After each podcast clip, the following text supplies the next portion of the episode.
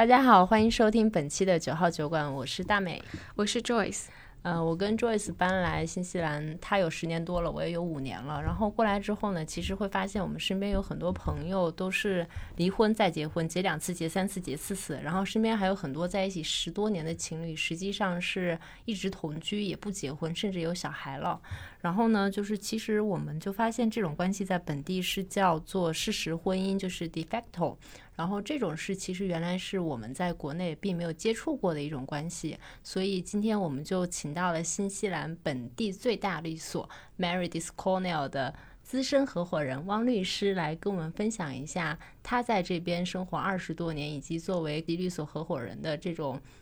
身份，跟大家聊一聊关于事实婚姻以及他在本地这么多年接触到的一些 case 吧。欢迎汪律师，欢迎，谢谢。那汪律师要不要跟大家打个招呼，做一下自我介绍？大家好，我是汪律师，我来新西兰今年第二十七年了。那我在这里呢，呃，我嫁给一个新西兰人，有两个孩子，然后我在这里做法律业务呢，已经做了二十，今年第二十二年。那加入这个律所呢，当初是一个并购的安排，所以三年前我把我自己建了十四年的律所，跟他们合作，把我整个团队带过来。成为他们的等于是第一支的全亚洲律师的团队。嗯，那我想知道一下，就是汪律师，你已经在啊新西兰这么多年了，你能不能简单的分享一下你的这一路的心路历程吗？呃，早期呢，因为我比较来来移民来的比较早，那个时候呢，在这边华人也算是有一波移民潮吧。那时候我刚来的时候，也是一个很幸运的机会，能够上这边的澳大法律系，我就放弃了我台湾那个时候还没念完的学位，来这边直接从大一开始。然后那时候因为早期呢，很少华人来这边念大学，大部分那个时候小那个移民家庭孩子来的时候，可能是念中学或甚至国小开始，所以我这种比较大的。中途换跑道来念这种大学留学的那个时候的那个呃风气还不是很多，所以大学里头呢，我那时候进法学院的时候真的是出生 猪不怕虎，搞不清楚状况就进去了，进去了以后才发现。我的英文呢，没有我想象中的够用，毕竟是法学院嘛。嗯。而且新西兰还有个很可怕的地方，就是上课法学院动不动就来了一些毛利文，我就整年翻了字典，就没翻到那些字过。后来才知道，那不会在英文字典里的。那同学之间呢又非常的竞争，他们看着我在那边翻英文字典，也不会告诉我说 “Don't worry about it”，这是毛利字，你 need to go look somewhere else。不告诉你的。而且我有一些课。带错课本了，同学也不会同知道，也没有人告诉我说 Why are you getting the wrong book for this paper？大家都是就是静静的排除你的竞争力。对我听说法学好像是说每一年每一年都会有个淘汰率是这样子。一到一升二的时候呢，呃，是有一个淘汰的，是从两千人淘汰到两百人。你讲到这个呢，讲到我的痛点了。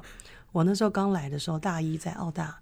进去的时候觉得哇，我都进了法律系，特别开心。没搞清楚二年级上去这么竞争，而且我在大一的时候就认识了那个时候我的男朋友，也是我现在的老公。没有像在台湾的时候那么认真学习，所以呢，到了二年级的时候就直接收到那种信，说你的分数平均不够，你没办法上到二年级。然后我就非常震惊，因为我台大都已经跟人家申请休学要退学了，我现在要去哪里？然后那时候，我的男朋友就帮我说：“没关系，澳大不要你，还有很多其他的法律系。”他就拿着我的 laptop 帮我申请了几个其他的法律系，结果就申请到了。别的法律系还好，都愿意接受很多这些澳大差一点分数进不去的人。那后来因为我男朋友在奥克兰，我就很积极的在第二年努力一点，再把自己。转学用足够的平均再转回来，OK。所以那个时候一来一年就被刷掉，那感觉就现在还是记忆犹新的。对，所以我们其实对学本科学法学的人，我是有一种由衷的敬佩的，因为他首先像你说的，从一年级到二年级，从两千变到两百嘛，而且尤其你好像毕业之后啊，你还得要有个 firm 去接受你，你才算是这个半只脚踏进去了，是吗？对，在这个法律系呢，其实学习的这个氛围呢是很好的。我那个时候走进法学院的图书馆，我就很向往这些大家都在这边真的认真的研究法律内容的这种氛围。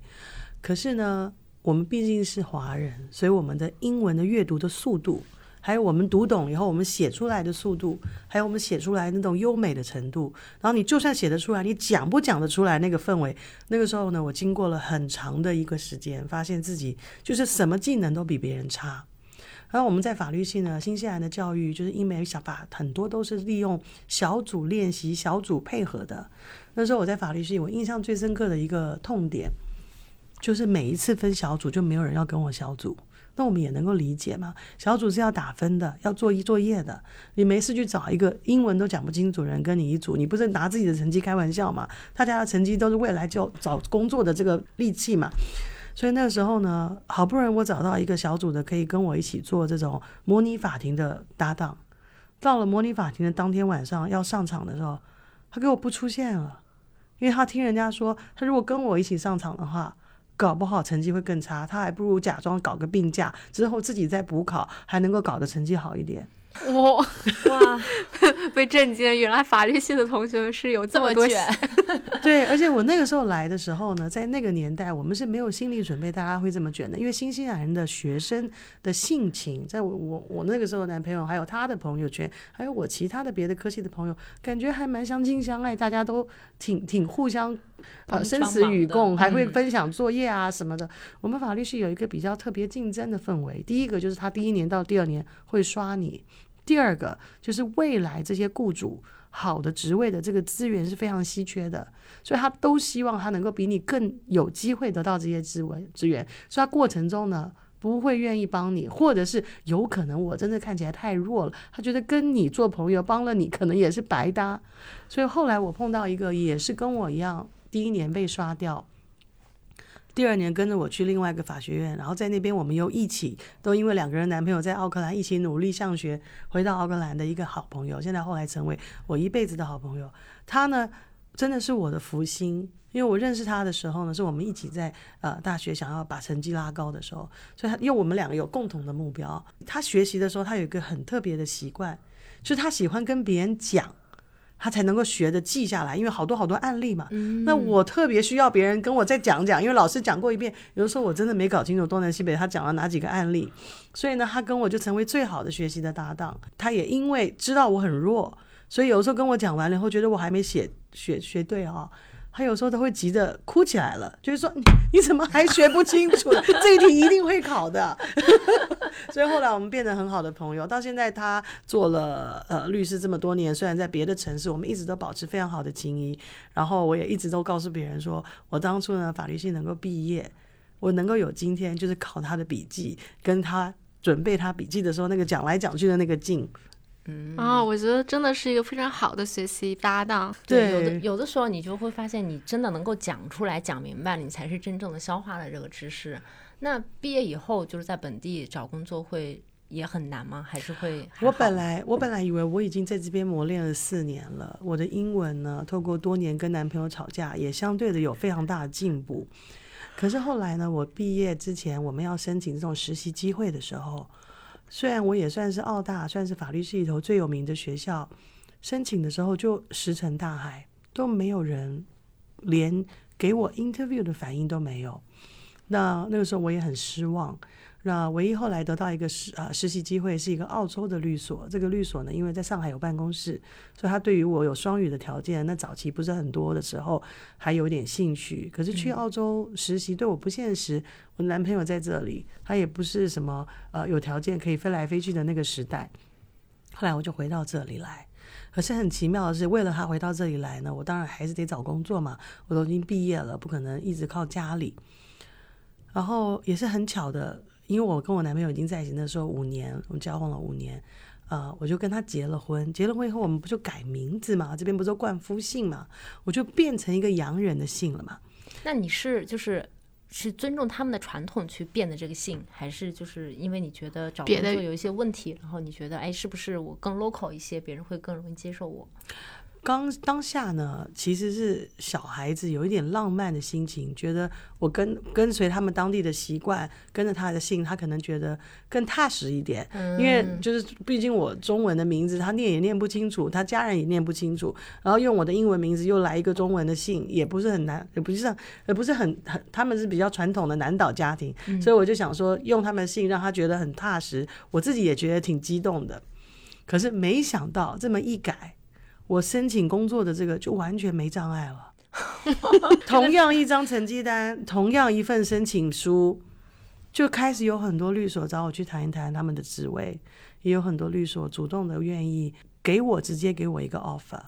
那个时候我就想，从头到尾我除了办个婚事。我就没深造，没工作经验，什么条件都没改变，真的就是赶上了这个名字的方便。所以就是在那个时候的话，在职场的话，对亚裔的那种，尤其像你们法律界，还是有一些歧视。对，我觉得他是主观的不放心这些外来人种的名字，觉得你的名字告诉我你可能是外国人，或更糟的你是亚洲名字，你的名字告诉我你可能英文不够好。或是你对本地的这个呃了解的底蕴不够深。后来我自己做上律师事务所合伙人，做了这么多年招人的动作的时候，我就看到一个另外一个好笑的现象。这边有一些洋人，他的名字姓利 L E E，嗯，然后他都在他的 C V 上标一个我不是亚洲人哦，所以他还要自己洗白，说我不是亚洲人，请你不要把我的放一边。天哪！哎，这一点其实我想，嗯，我可以 Q 一下，因为我。我现在也有个男朋友嘛，他是英国人。我当时因为我们两个属于还是比较平等的家庭，我就会想说，以后没有孩子的话，能不能就是你的姓和我的姓放在一起，然后给孩子？他说，如果就是在你想孩子以后在西方的社会生活的话，其实跟着我的姓可能会方便一些。他说。不过他说，如果你打算以后送孩子回国，他说那就跟着你姓也没关系。你知道，我就做了一件很妙的事，就是我给我的两个孩子都取了英文名字跟中文名字，英文名字跟爸爸姓，中文名字跟我姓。哦，这个办法很好。那后来在职场里面有遇到过什么特别印象深刻的事情吗？其实，在这里，呃，华人在我们那个年代出来做律师。讲难听点就是很吃瘪的，嗯，因为你在律所里头呢，呃，他可能本职的不是特别重点的栽培你，更大的他他可能把你当做一个半翻译、半助理的角色在扮演。很多这些讲英文讲不好的移民客户啊，他就让你去接待。那在这种接待的过程中呢，法律的工作的这个深度跟广度，对于一个年轻律师来讲是不会增加的。我常常觉得有几年我在那边做的时候，我都觉得我好像在做空中小姐，倒水啊、问候啊、帮人引到这边、引到那边的。那作为一个律师，当然就是这样子的，这个栽培是不够到位的，所以我后来也是一直靠。转律所啊，换环境啊，一直学习不同的专长。可是虽然碰到了很幸运的，后来碰到一些老板是愿意栽培我的，愿意给我一些比较好的案子去跟。可是真真的到出庭的时候，法官有的时候对我们这一种所谓的有一点腔调的雅裔的律师，在接待上呢，有一些不是特别客气的地方，甚至呢，他会很直接的问我说。你们的律师到底什么时候才要来？认为说除了我以外，一定还有一个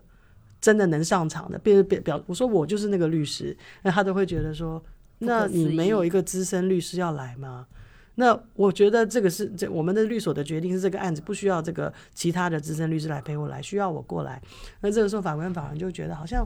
有一点很无趣的，觉得说啊，不可怎么怎么你就可以来接待我的这种态度。那更妙的是，因为我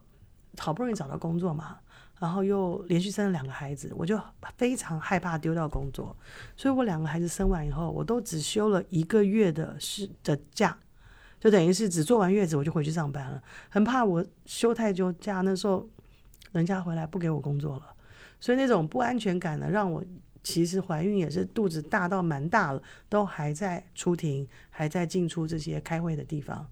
然后每次我去出庭的时候，有一次就特别扯。我走进去的时候，很多人常常都会看我一眼。那我觉得你看我一眼也没关系，因为你刚好看到我了嘛。可是后来有一次，这个警卫呢看我一眼，我才知道他为什么一直看我。我每次去他都看我，他跟我说我已经想跟你讲几次了，就是呢，律师才坐前面，被告的家属坐这边。哇，这太伤人了！哇，那个年代好残酷啊！我觉得，而且你知道那时候我们是在地方法院，这种刑事辩护啊是没有任何的穿律师袍的必要。我们在地方法院进出是不用穿律师袍的。我肚子大着，然后呢手上是拿了一些文件啊、牛皮纸袋啊，可是他就主观的看到我就以为我是被告的老家属，因为肚子那么大了还在那边跑来跑去，可能律师也不是那么常见。第二个，一个亚裔的，一看就不可能是主流的律师团队。嗯，所以那时候我跟他说，我不是被告的家属，我是 counsel。然后他还反应不过来，他一直跟我说坐坐坐。啊，又残酷又现实。嗯，不过那个时候我也是也是记着这些回忆啊，也是觉得说啊，其实我自己来接触这个行业的时候，我还没想到会碰到这个，有的时候蛮好笑的，回想起来。可是真的你体会一下，其实真的一点都不好笑。那个我们在申请工作的时候，他们律所大的律所都会来。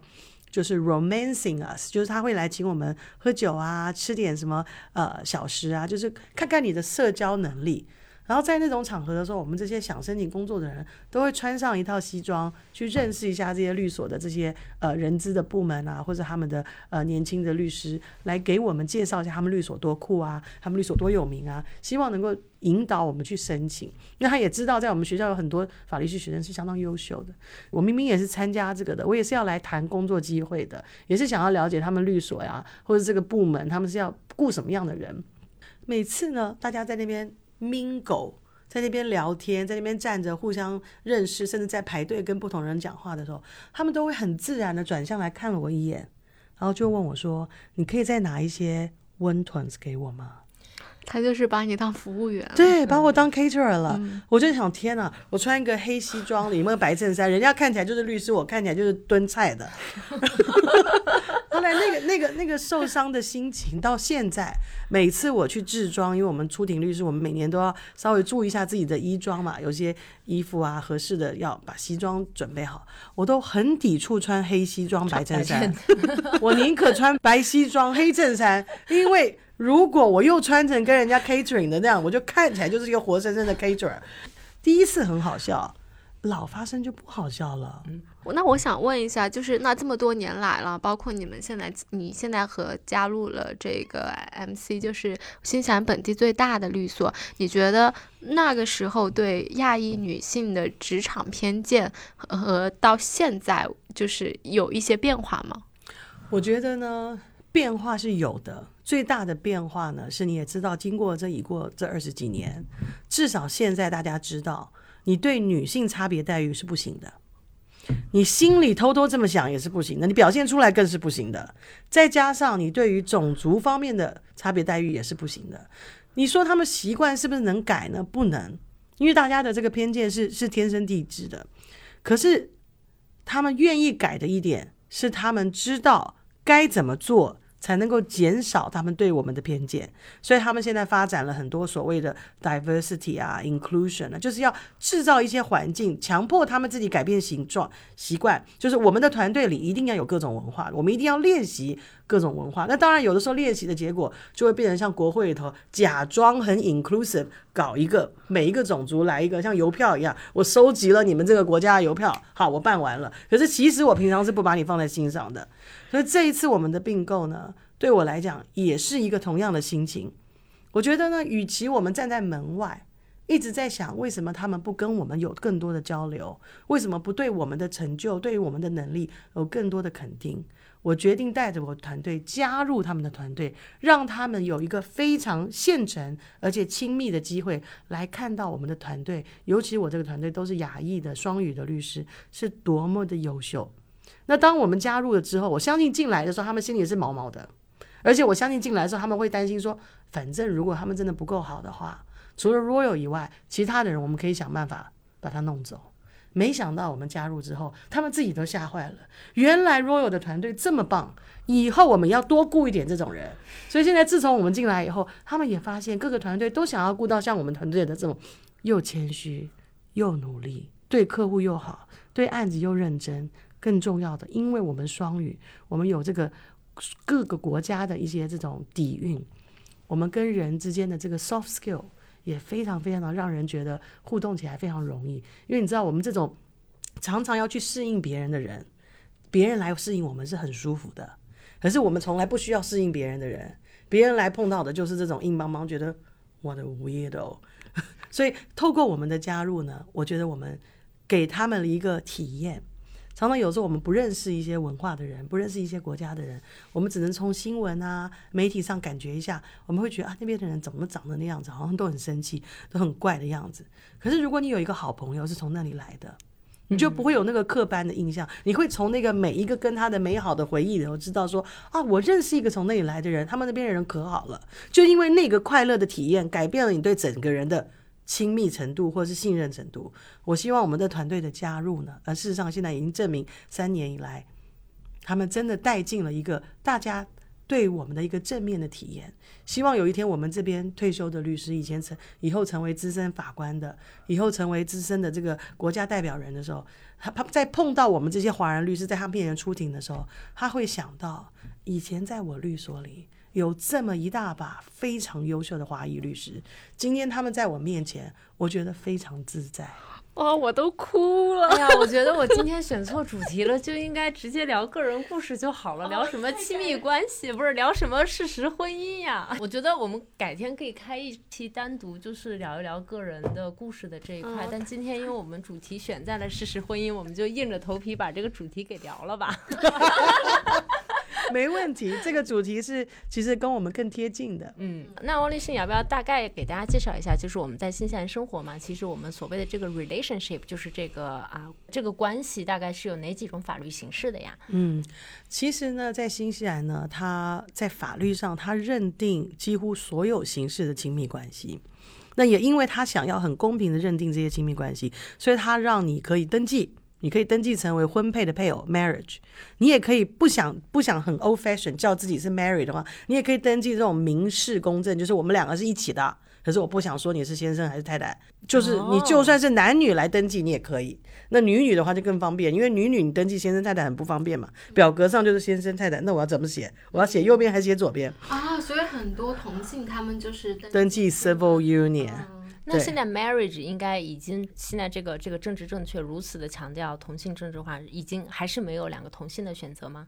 还是有，他可以。可是呢，有些人觉得说，我既然是与众不同，我就不想叫 married。OK，我是希望跟你有一个名分，可是我不想叫 married。我觉得那是非常非常老的事情。那当然呢，新西兰法律非常注重公平性，所以呢，他认为婚姻的本质都已经存在了，你就算没有登记。我也想要给你法律上保护，因为你们其实过的是换汤不换换药的生活，所以你登记的人过这样，你没登记的人过这样，你这种没登记的就叫做 de facto，就等于是类似实质婚姻，嗯，好吗？你类似登记的婚姻的行为，他你也是每天给他烧饭，你也是每天跟他用同一个信箱，你们两个也是看同一个电视，你们两个也是住在同一个地址。甚至你们两个共用一个银行账户，那既然你们都一样了，你们虽然没有登记，我还是算你们是 legally a partner。那这个定义呢，我们叫做 de facto partnership。嗯，这个我印象很深。我之前有个朋友跟我讲，他们是一对同性的 couple 嘛，因为新西兰是同性婚姻合法化的嘛，所以有很多这种同性的 couple 都会来到这边。他就跟我讲，他说他跟他 partner 刚刚来到这个国家的时候，一起去银行做那个共同账户嘛，然后去的时候没有人问他们任何的关。任何的东西，提交任何的材料，就直接给他们开了一个共同账户。嗯，然后他说，在那一瞬间，他就觉得哇，我被这个国家合法的承认了。然后他也没有结婚嘛，但是你就有一种在无形的生活当中被这个法律所保护的那种感觉。对，而且这边呢，对于这个。差别性呢，在实际的生活里非常的不去区隔，因为大家都觉得说我没必要调查你们有没有登记，这是你们自己私人的事情。就好像你跟我说你是大学毕业，我没必要去跟你看你的学历证书一样，这是你私人的事情。你告诉我你有什么，我就信任什么。新西兰特别信任，所以呢，反过来也有一些人说我特别痛苦。我明明就跟他登记了二十几年了，每次去那些什么活动，都是这么有头有脸的人，动不动就叫我们哦，This is your partner。拜托，我是他的 wife，不是 partner。可是，在他们眼中，反正你们就是一起的，我怎么我我我不好去认定你是不是 wife，因为万一我叫你是 wife，结果你没有登记，可能更 embarrassed。可是如果我说你是 partner，wife 也是一种 partner，反而就变成一个比较 safe，或是一个比较笼统，或甚至一个比较呃宏观的说法，让大家都不必要再去解释了。哦，太有意思了。那所谓的这个事实婚姻是享受，就是这个 de facto 是享受跟结婚一样的所有被保护的权益吗？对，基本上是一模一样的。所以有没有登记没差，在新西兰的环节上有没有登记没差。所以讲难听点，今天如果你跟一个人是五年的合呃同居人，你要来找我跟对方分财产，因为你们想要分开了。我们经过的整个法律的程序跟人家结婚五年是一模一样的，唯一差的就是我帮你办完所有的分割、孩子什么处理好了以后，我不会给你一张离婚纸，你只少那张纸。然后他们也不需要进入分居两年的这种程序吧？也需要经过分居两年，离婚要分居两年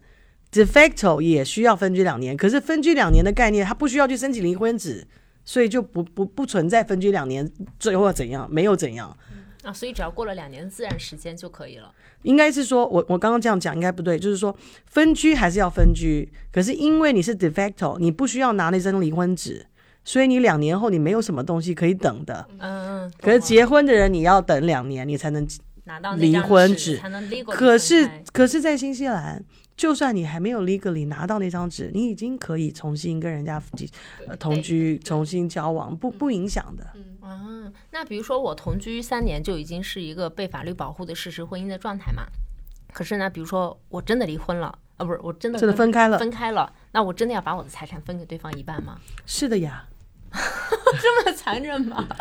就是跟结婚一样嘛。所以他本来是为了保护女性，就是说你不能因为不愿意跟我登记。然后跟我在一起了三年、十年、二十年，然后就走的时候，我就什么都没有。他认为你反正都是一样的婚姻状态了，那你走的时候也是要跟人一样分着。其实这样子很好的保护了，尤其是全职妈妈这样子。没错，尤其是现在我们的女性都比较开放，我们大家喜欢在感情上有一些自由。那有可能真的为了坚持我们那一点自由的姿态呢？我们还真的不愿意主动的去跟人家结婚，可是如果关系处的挺好的，可能一处也真的很久了，就会变成常年的情侣。常年的情侣一起买房啊，一起创业啊，多的是。那难道真的以后我们分家的时候只能以公司法来操作吗？这个在法律上是不合适的，因为你们之所以合作，哪哪有人开公司一起买房住在一起的？这完全就是一个家庭行为，所以他还是用家庭法来保护你。那我有个问题，比如说我的。嗯，另一半他有自己的公司，可能只给自己发一块钱，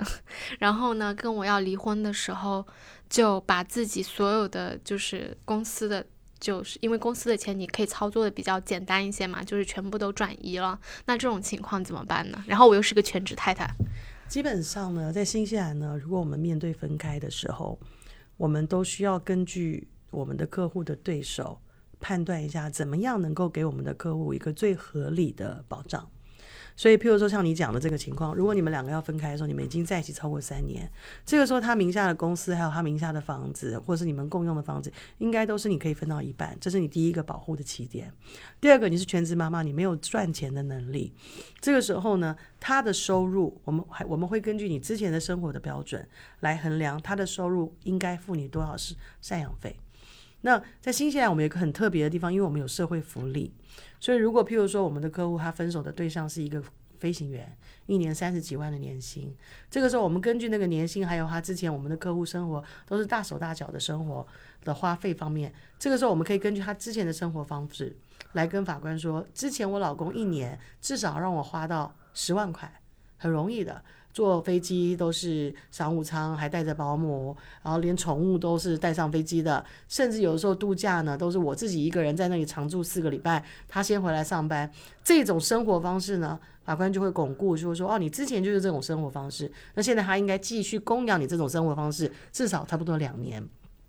可是如果你刚刚讲的这个，他对方可能是自由业，他做个小生意，他可能账目呢不是那么的。那么清楚，甚至他可以把他的收入缩小到看起来都不值钱，付不出什么钱。这个时候在新西兰呢，我们可能会帮助这种当事人呢，就考虑替用社会福利的方式，以单亲妈妈的福利呢，拿到一个礼拜最好的稳定的收入。因为这种自由业的，你真的跟他拿了一个所谓的赡养费的这个诉讼的话，可能有风险，而且不见得拿到合理的经济的赔偿。那这种赡养费，通常来讲，比如说一对儿 couple 分手了，可能假设啊，传统意义上可能男方不愿意付女方钱，但如果我们有孩子了，那对孩子的赡养费他还是要付的吧？孩子孩子方面呢叫抚养费，哦，所以抚养费呢会自动的透过这个男方缴税的收入呢，国税局可以帮你扣的，所以你只要跟国税局申请，国税局就会从他的收入里扣给你。可是呢，现在我们说实话啊、赡养费跟抚养费现在都不太好弄。为什么？现在我们的女性都太会赚钱了，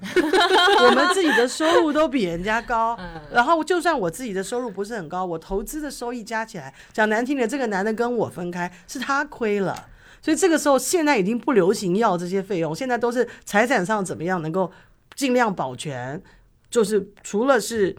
本来该得的一半以外，有一些是我婚前我女方自己的财产，或者是我家里人出的，我们尽量把这些也刮回来，这个才是现代的做法。啊、那我现在有个问题，比如说我自我有个邻居嘛，他真的是我的邻居，就是他的房子是他自己和他的父母的信托，就是家庭信托共同拥有的。比如说明天找到一个女朋友，并且同居了三年，那个房子之后的话是会属于他女朋友吗？还是只是百分之五十里面？你如果讲的这个信托是我想的这种所谓的家族信托，然后在婚前跟女朋友在一起之前，家里就已经买好了，而且是放在自己家人的信托里，这种信托呢本身就变成不是这个男的名下的财产。所以你虽然嫁给他或者跟他在一起很多年，你没有跟他的信托发生婚姻关系或实质婚姻关系，这种情况下，这种信托里头的财产一般是碰不到的。除非这个男的用自己婚内的收入一直去减少信托物业里头的负债，譬如说本来在一起的时候还欠一百万，可是因为他很会赚钱，他每年就把十万的存款放进去，那在一起这八年，那个房子信托里的房子变成八十万的存款都拿去还了贷，所以变成信托的房子增值了。他自己就变成这些人没有办法存钱嘛，那这个时候你可以针针对他从他的收入里头藏到信托里的钱来做说法。嗯，就是你自己你的另一半的个人收入，他只要去还那个房贷的话，这个时候就有说法的空间。那我还有一个问题，就是我们一直从我来了这个国家开始，我就一直听到这个说法，就是在新西兰离婚法也好，或者是分开也好，法律都是非常极大程度的保护女性的嘛。虽然现在很多像你说的，我们有很多这种越来越有钱的。女性的这种客户在或者是角色出现，那传统意义上这种所谓的非常保护女性是哪种程度的保护女性啊？其实我觉得保护女性啊，不是真的，保护弱者是真的。嗯，它的法律是产生一个平衡的效果。所以，譬如说，有一些女性在我们碰到的案子里很可怜，她可能受到先生暴力的对待。精神暴力的虐待，所以她在这个婚姻里头已经成为一个弱者。这种人在法律上会有很多的方法，我们可以治这个男的，保护这个弱者，恢复他的权利，不管是人身安全的权利、财产的权利、抚养的权利，我们可以恢复他的权利。可是呢，如果今天在这个婚姻里头，这个男的没有虐待她，是这个女的虐待这个男的，这个时候他不会保护女性，他会保护弱者，他也会反过来治这个女的，让这个女的不能再继续虐待这个男的。OK，我觉得这一点特别的好，保护弱者。对对，那这说实话啊，现在我们看到的，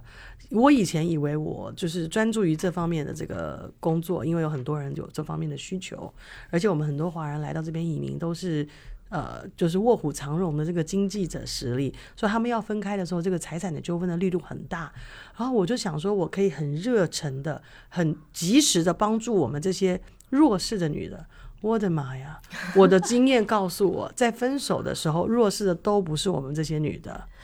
我曾经教过我一个助理，如果一个女的打来说要分财产，你就开财产协议的档案；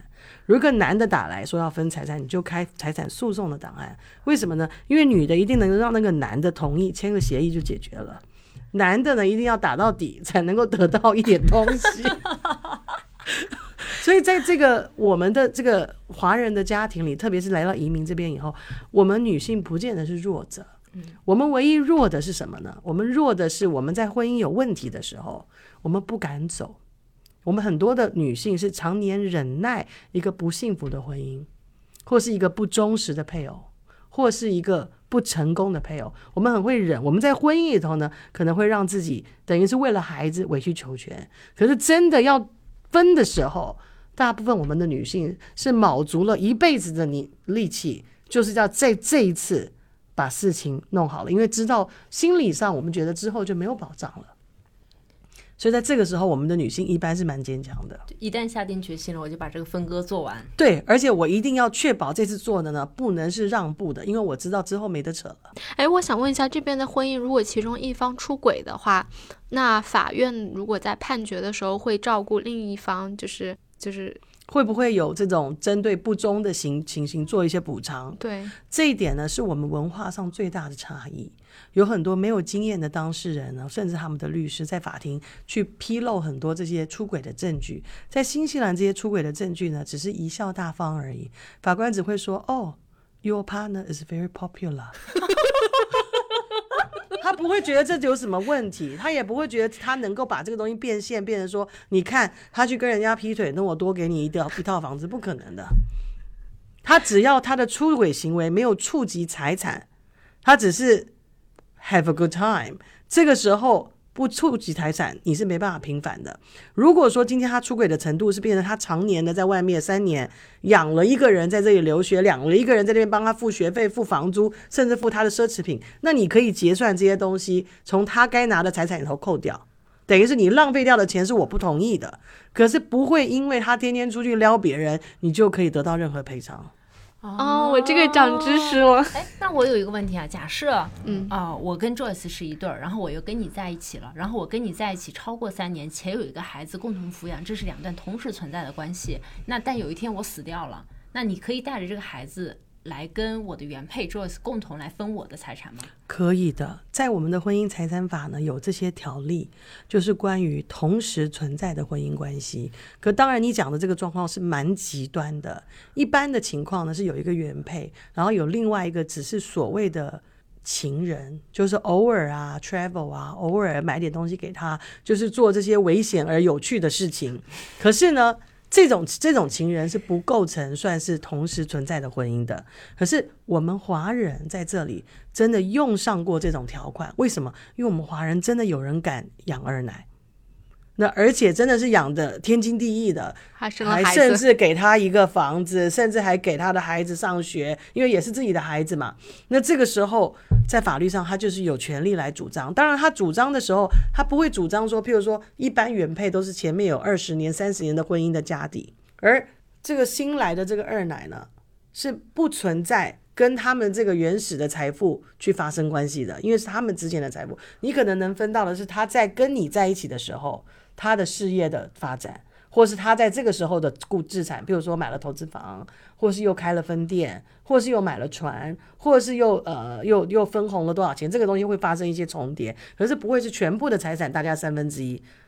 但是比如说这个出轨的这个这个人好了，比如说就大美，他也许赚的这些钱，所有得到的资产，也许也是通过。原配的帮助，那这个二二奶也能够分到就是这些资产吗？曾经我们碰过的状况呢，我们就发现，其实，在帮助的概念上呢，新西兰的法律是很广义的。你帮他看店，他帮你伺候你老公，他也帮了。哎，那其实我听下来，如果真的遇到这种我说的描述这种极端的事情的话，其实律师是要做庞大的计算工作的。首先你要计算他的财产，你要算年份，算他在哪些时间、哪些年份在不同的人身上花了多少钱，去计算出一个量来，再去算这个被出轨的人可以分到多少钱。这是很多我们华人不知道的地方，是在新西兰呢，婚姻财产的诉讼里头。法律给双方或者三方或四方很强大的要求，是要做完全的披露。很少在民事官司里头，你被人家公司诉讼啊、投资纠纷，需要把你所有家底、所有的信用卡、所有国家的银行账目、所有的转来转去，全部要当弄出来。如果你交往了十年，你十年的流水要拿出来证明我这钱都花完了，或者这钱都没转走。所以呢，在这个时候是很容易把这些资料全部导出来，然后我们就安排一个会计去把它算出来，说这个人这一辈子，像我们之前有一个案子，这个女方就说没有财产了，我们都花掉了。然后呢，我们这个男方呢是英文不好，又特别不长心眼，天天就每每努力的在那边开发房地产，在上工的人，所以他真搞不清楚他们有多少物业。后来呢，法官就指派了一个会计师去查。一查，我的妈呀，在他们这个短短的十几年的婚姻里头，交易过六百套房子，哇！然后这个女隐藏的富豪，我们华人在这里 真的，而且这个女的的证词上还写说我们没有钱了。所以我想要跟他分开，都是一个藏好了才跟他分开。所以我跟你说，在这边是保护弱者的，不是保护女性的。其实呢，这个“二奶”这个名词呢，我们大家其实从女性的角度听起来是不爱听的，因为我们大家在感情上呢有自己的自主权。可是，在法律上呢，我们常常把“二奶”跟“小三”呢做这样子的一个区隔，就是在我们处理的财产纠纷里呢，所谓的“二奶”就是他在这个关系里头，他是没有财力的，他是来花对方的钱的。所以在分财产的时候呢，他们常常都会是一个我们的财产的这个清算的一个缺口，我们能够算出来他对我们的婚姻关系造成什么样的财产的损失。可是还有另外一种呢，是现在的这个三三角关系里头非常常见的，我们叫做小三。什么叫小三呢？并不是说呃他是第三个才来的，或是在二奶之后，不是，而是他自己是有独立的经济能力的，他甚至不是为了钱跟这个人在一起。那这种小三呢，其实，在我们处理的问题里头呢，它的相对的风险最大。为什么？他带着自己的财产进到这趟浑水里。有的时候，在我们处理的分割案里头，这个男的甚至聪明到他跟他原配都是放在信托里，结果分谁的？分小三的。那比如说，呃，离婚或者是分开以后，当然我们刚刚可能前面都讲的是婚姻法离婚，它其实就是默认所有的这些关系都是都是被包括进来的，不管是离婚还是分开以后，那如果出现孩子的问题，我们主我们平时接触到都是爸爸带一半时间，妈妈带一半时间，像这种都是和平分手才会产生的结果，是吗？如果是对，一般来说，很多人，特别是女方来找我的时候，都会很坚持的说。我是一定要孩子的全部的抚养权。其实这一点呢，在嗯已过的二十年，我做律师里头呢，就是最最常见的诉求。而且呢，如果没有得到这个诉求的话，真的是非常崩溃的。可是现在呢，已过五年以来，我比较能够影响一些我的客户来想一些比较长远的规划。也就是说，如果你这么年轻，你就带着两个孩子。可能你之后的人生就真的是伺候这两个孩子了。按照我们法律的局限性呢，这个人就算再发达，他可能透过他公司的财务的操作呢，他都不需要在财务上给你太多的帮助。你还不如在孩子的抚养权上呢，给彼此一个比较公平的分享，就等于是强迫他也用他下半生去照顾孩子，继续为孩子负责，因为你不让他看。你又让这孩子的费用都扛在你身上，在新西兰没有法律说孩子给你雇，他就要一路付私校到底，或者一路要付多少生活费，没有这方面的硬性的规定，所以你这样是真的是拿自己的后半生开玩笑。再加上现在的女性都很容易有新的感情的发展。那你新的配偶也很惨，永远没有办法单独跟你好好的过一个两人的生活，因为你永远都有很大的一个呃责任跟这个安排在这里。你这个让我想到我们之期之前有一期嘉宾嘛，她也是一个离婚的单身妈妈，带两个小孩儿，然后她就是像你说的这种情况，她一半时间，她前夫一半时间，然后她每周有三天大概的时间是完全属于自己的，她可以出去跟朋友玩，出去啊 date，然后现在也有了新的恋情，然后我就很替他开心，然后他就是那种，我既可以拿出我一半的时间跟我的孩子在一起，我还可以拥有我自己的人生。然后我就像你说的，我新的可能我新的这个恋人进来之后，那我们再重新去组家庭也好，或者去这样也好，就是还是会给自己跟孩子有一定的空间，不会说我一辈子都跟你缠在一起，还要让你去讨厌你的亲生父亲，去造成一种很恶劣的关系。对，我觉得可能也因为现在我们越来越多人是比较早就。进入呃婚姻分开的这个可能性也比较早呢，在人生还有很多未来的可能性的时候，就进入这个单亲的状态。所以呢，跟这老一辈的说：“哎呀，我只要把这个孩子拱住，这个男的就不会走。”或是我只要把孩子搞定住，他钱一定会往我们这边继续负责。现在这种连续剧的剧情已经不会发生了。现在大部分人觉得你不要不让我看孩子，那没关系，那我找别人生另外的孩子。当然，他可能也有也有不舍，可是在这个不公平或者不容易的这个互动里头，现在的人很容易躺平。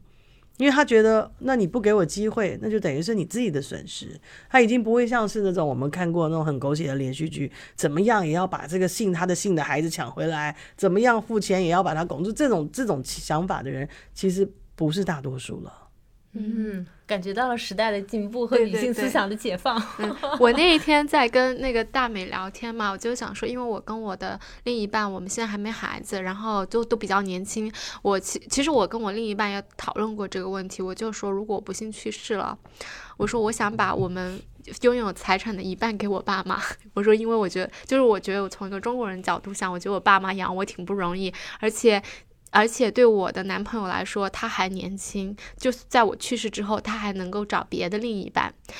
然后呢，但是我就觉得在新西兰，如果说我立个遗嘱，把我们拥有的另我的那一半财产给我父母，你觉得这样子可以可操作吗？在配偶关系里头呢，我们一起买东西的时候，我们通常会采取联名制，也就是说，Jones 先生跟 Jones 太太，A and B。那按照遗产法呢，很遗憾的是，如果两个联名的财产，谁活得比较久，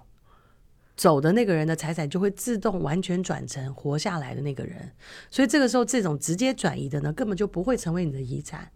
所以你去做遗嘱规划，你的遗产要给你爸妈。如果你都是联名的，你会变成没遗产给爸爸，对吧？这是第一个问题。第二个呢，我们有很多配偶呢，也做了遗嘱了，也说了我以后的财产。我不在了，就全部交给我的配偶管理。大家呢写的时候都觉得很合理，因为当然我不在了，最信的就是他啦。我们是最亲密的人。可是大家都忘记了一点，就是你用上这个遗嘱的时候，你已经不在了，所以这个时候你的配偶已经没有配偶了。他还会有新的配偶。对，就算他交给另外一个人花了，就算当下他没有，他未来的考量也不会只有你了。更糟糕的是，如果你没有孩子。可能接下来他很现实的是，他会需要找一个新的配偶来跟他共组家庭，好好一起照顾这些孩子。那这个时候，很多的规划就不是那么的由他来定了。更糟糕的是，你这边提到的是，你对于父母有一些想法跟一些孝心的安排。新西兰呢，还有很多英联邦国家的法律都是一样，在遗产法上呢，我们的父母在我们过世的时候是没有任何优先权的。所以能够分到我们遗产的，不管有没有遗嘱，一般都只有配偶跟孩子。然后你的遗嘱写了，可能也分不到，因为你的财产都直接交给另外一方。所以在这方面呢，我觉得我们女性需要有更好的法律意识，来好好的规划。因为你如果没有好好的规划，你的父母是一定拿不到的。第二个，你就算有好好规划，写了全部都是给这个配偶，很容易你的配偶就会在你的父母还有孩子的心中成为一个渣男。因为他下一个考量，他伺候他讨好的对象已经不会是你了，因为我们已经不在了。嗯，哇，这个我我自己感觉好像也是一个中西方文化的差别吧。因为其实，在特别是英联邦国家，我们就这边已经是有比较成熟的这种养老制度，很多父母是不需要子女来赡养和养老的，孝这个概念没有那么的强烈。对，因为我就是跟我的男朋友讨论这个问题的时候，我问了他，我说如果是你不在了怎么办？他说我会把我们所有的。财产都留给我，我说你爸妈不用吗？他说我爸妈有自己的房子可以养老，就我会觉得还是挺不一样的。其实我们的父母大部分也都有自己的财务条件，可是我们的文化就是比较觉得，我们只要有能力，我们应该都是要呃。回馈父母或者照顾到父母，所以这个东西呢是我们文化的差异。那法律呢不会考虑到这个文化差异，所以你可以透过譬如说人寿保险啊，或是遗产的规划来给自己父母。像我有一些客户，他自己本身收入很高，平常他父母的房子的房贷都是他在付，所以他会买一个人寿保险。万一我出了什么状况，有一笔钱是直接把我父母的房贷给付掉了。那如果我的遗产里头，我会把它分成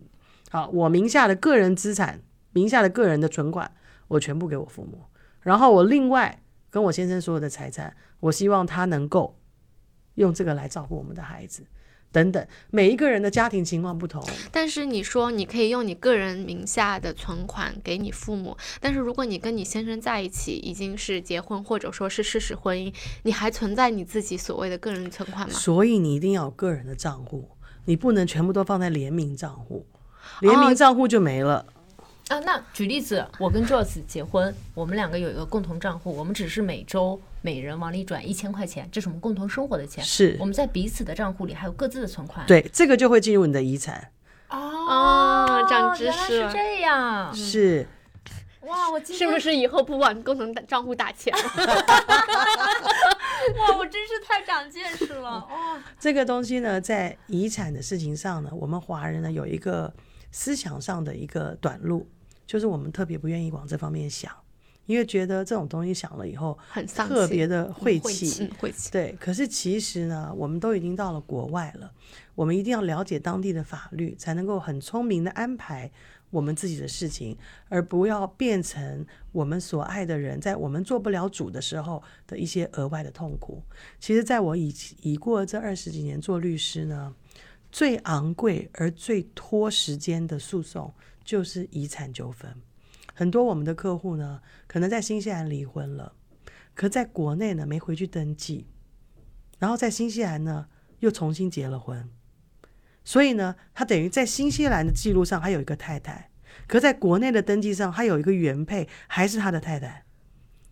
所以这个时候就变成两个国家的太太是不不 agree 的。那刚好这个过世的人如果有很多钱，那大家都说 I am the real wife。哇，那这种怎么办呢？这个时候就很糟糕啊，就打起官司来啦，而且两个都有孩子啊，大家也觉得为了孩子争取一下也是值得的呀。那这个时候，新西兰法官就很痛苦，他要去认定哪一个婚姻是真实的呢？当然一定是前面有一个先有个离婚，后面才有个新的婚姻嘛。可是你也知道，很多离了婚以后，他没有回过去把那个登记解除。那你们又是中国人，你们拿着中国护照，所以中国的登记对你们也是有影响的、啊。国内的财产也算是还是跟这个原配没弄清楚啊。那更糟糕的是，新西兰法官不了解为什么会有人这样子的安排，又看到这么多华人真的是常常有两个老婆，那可能他真的是两边都要顾到呢。那这个时候就变成没有优先权了。哇！我 我已经听到这个 爆炸性的新闻的感觉，就是我想问一下，因为，呃，我就是最近嘛，我男朋友的爸呃爸爸他之他是已经离异，然后再婚，然后再婚之后，他最近跟他的就是再婚的呃妻子买了房。嗯、他再婚的妻子有孩子，他自己有自己的孩子，然后他们的操作是买房子不是用 joint account，他是你拿百分之五十，他拿百分之五十，等于说他们如果彼此双方去世的话，他对方的孩子能拿拿到其中的五十，这样子的话，是不是比较常见的这种二婚或者三婚，就是各自已经有家庭、有孩子的这种常规做法呢？这个做法呢是一个民间的做法，可是我举一个例子就可以告诉你，这个做法呢虽然是二婚的人喜欢做的，可是在法律上其实保护不了。怎么说呢？譬如说，今天如果这个二婚的人他们一起买了一个加油站，这一百万的加油站呢，这个男的出了百分之三十，这个女的出了百分之七十，所以他们的股份就这么写。然后之后呢，这个加油站呢，在他们分手的时候要卖掉。那因为是在他们关系存在的时候一起买的，他们的比例不影响你的百分之七十，他也可以分一半，他的百分之三十你也可以分一半，所以还是百分之五十。所以你真的要去分比例，或者分一个不公平的分法，或是一个约定的分法，你一定要透过婚内财产公证。你要做一个公证，说因为我在这个房子里出了百分之七十，我需要到时候卖的话，我百分之七十要给我。我加油站里头出了百分之三十，之后卖的话，加油站我只拿百分之三十。你需要做这种公证，你只是按照比例的话是自动对冲的，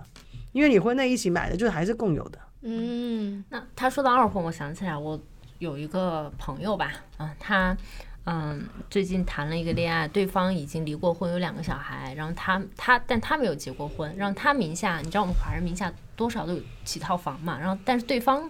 因为是个老外，什么都没有。只有两个孩子，然后他们结婚之后又买了新的房子，然后他呢要还原来的房子的贷款，还有他们共同现在新买的这个，他现在就有一个很大的担心，就是说如果有一天他去世了，那他所有的财产是不是全都留给那两个孩子了？然后没有办法留给他的父母。很有可能，因为他一旦跟这个配偶的孩子在一起，虽然他不是他们的妈，他成为跟他们有一个抚养的关系。所以呢，像这种人就特别适合做一些财产方面的保全，不管是透过信托啊，或者是透过财产公证，要讲清楚我的还是我的，我们的我们可以平分。但是做财产公证，就是在你的。就是工作经验里面，你会不会觉得就是比较伤害到感感情？因为尤其像对我们华人来说，像婚前财产财产证明啊，我们就会觉得特别的受伤。对，听起来不太浪漫，因为电视上说人家都是应该拿着大房子、大汽车都要送给我们，我们不要还不行的。可是现实的生活没人这样想的，对吧？你要么就是长痛，你如果不面对现在的短痛。你之后就要面对一个很长的纠纷，才能把这么多财产的利益的诱惑打到一个有结果的份上。那你短痛就是现在彼此要求一下，说我们还是把事情讲清楚。讲难听一点，我之前做过很多这种财产不平均的，哇，亿万富豪，一个呃离婚的女子来到新西兰，华人没人看不出来她这么有钱。然后在这边呢，人家想说，哎呀，你一个人多孤单啊，帮你介绍一个看起来特别善良又温风势这个就身世翩翩的啊一个老洋人跟你做配。好，他想说，哎呀，他对我那么好也行。还好这个客户呢，理性的听了我的话，签了一个财产公证。因为后来呢，在财产公证的过程中，我们发现这个女的大概有三五亿个台币的资产，这个男的呢扭扭捏捏的讲着不想披露自己的财产，之后发现他一共五万，而且更可怕的是，在这个婚姻的过程中，生活是过得非常好的，所以呢，在这种习惯过得生活好的时候。他把他自己的前面的婚姻的孩子也都邀回来，住在他们这个非常舒服的庄园，甚至呢还把驾就是他们多买了几台车嘛，喜欢的车就买了嘛，买的车呢也给这些孩子用，这些孩子也就瞬间的一下子从一个很贫困的环境变成是走路有风，到处都是去这种好区啊，开好车啊，就变得非常非常的随便。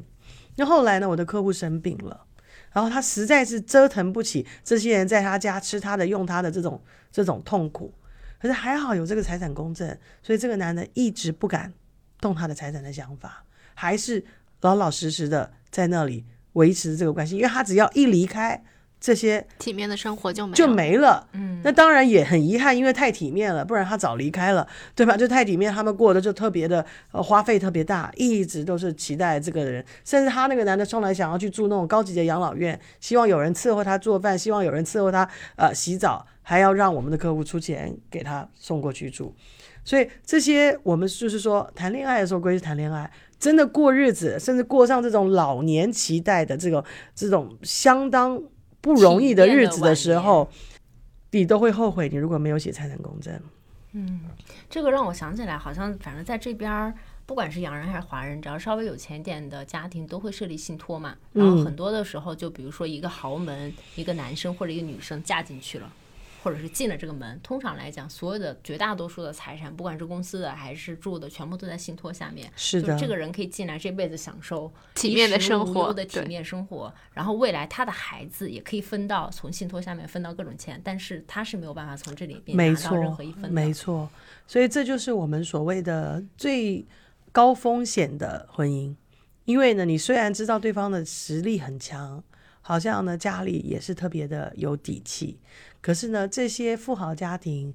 都不是省油的灯，早就在你之前都已经把这辈子他们的孩子能够碰上的所有的倒霉事，全部都让律师规划到没有机会让他倒霉了。所以呢，有的时候你相信是真爱，那你就还是会勇往直前。如果正常的，像我们有一些客户自己本身有点条件的，他还会觉得那开玩笑，我进来的我的全部东西跟你分享，你的。永远跟我无关，所以真的有一点条件的还不太愿意走这种婚姻，因为觉得这太憋屈了。嗯，然后我就还有嗯一个问题，就比如说嗯，我跟大美在一起好了，然后但是我这个房子呢是我父母给我的钱买的，然后这个房子也是在我父母的名下。那假使有一天我跟大美分开了，那大美能够分到这套房子吗？如果是在第三方的名下，也就是父母的名下，一般法律上是不会视为是你们的婚姻共同财产。可是如果是你们婚姻共同财产卖出来的钱，然后你因为提防了大美，你故意把它买在第三方名下，这个钱其实是你们原来的钱，那这个时候就有追溯的空间。哦，这个就所以说新西兰这边的法律都是要看什么情况。实质的嗯资资金来源的，那比如说买房首付是我爸妈出的，我们俩一起还贷款，这种怎么算？看你放在谁的名下，放在我们俩的名下放在你们俩的名下，你的首你的首首付也就变公家的了。哦，嗯，就是我们俩一起分享的了。对，除非你是跟爸妈借的，那有一个借据，或者是你跟爸妈之间有一个代持合同，说明是先帮爸爸买着，他们以后过来要用。可是你们呢，反正住了不用付租金，就先帮付的贷款。如果有这方面的规划，那之后就没得分了。但是通常情况下都是让你的父母写一个，这笔钱是赠与给你来买房的。那肯定的，因为为了贷款的缘故。对对对对对，是的，是的，是的。OK，那我们今天时间其实也差不多了。虽然我们在聊天过程当中一直用婚姻关系来讲述这个亲密关系的一些呃 case 吧，但实际是是嗯包括了、呃结婚、民事民事登记和呃事实婚姻这三种情况的，因为他们其实全部都受婚姻法的保护啊、大家也不用太多的困惑。那最后，汪律师跟我们的听友说点什么吧？这这期节目太精彩了。对，我觉得如果大家喜欢汪律师的节目，在节目下方给我们留言，我们还会请他来返场。然后，如果大家有疑问的话，也可以去小红书上找汪律师，他已经非常潮的在小红书开设了账号，有问题也可以跟他在小红书上互动。我今天呢也很荣幸有机会跟大家分享一些从女律师的角度来看的一些问题。有些东西呢，其实在没有碰到法律问题的时候，多多了解，我觉得可以让我们自己呢，可以想一些事情规划的更聪明。我常常发现呢，法律是保护懂得用法律保护自己的人。那我们不管有多少的知识，有多少的学历，你换到一个别的国家，换一个跑道的时候呢，很多时候你的法律知识是从零开始。所以呢，我们需要稍微互相帮助，更精明一点，不要相信这种浪漫的这个童话故事呢，通常在国外没有真实存在的时候。哇，非常好，我太喜欢这期节目了。嗯。那好吧，好谢那我们今天就到这儿结束了，谢谢嗯。王律师，谢谢谢拜好拜拜。下期见。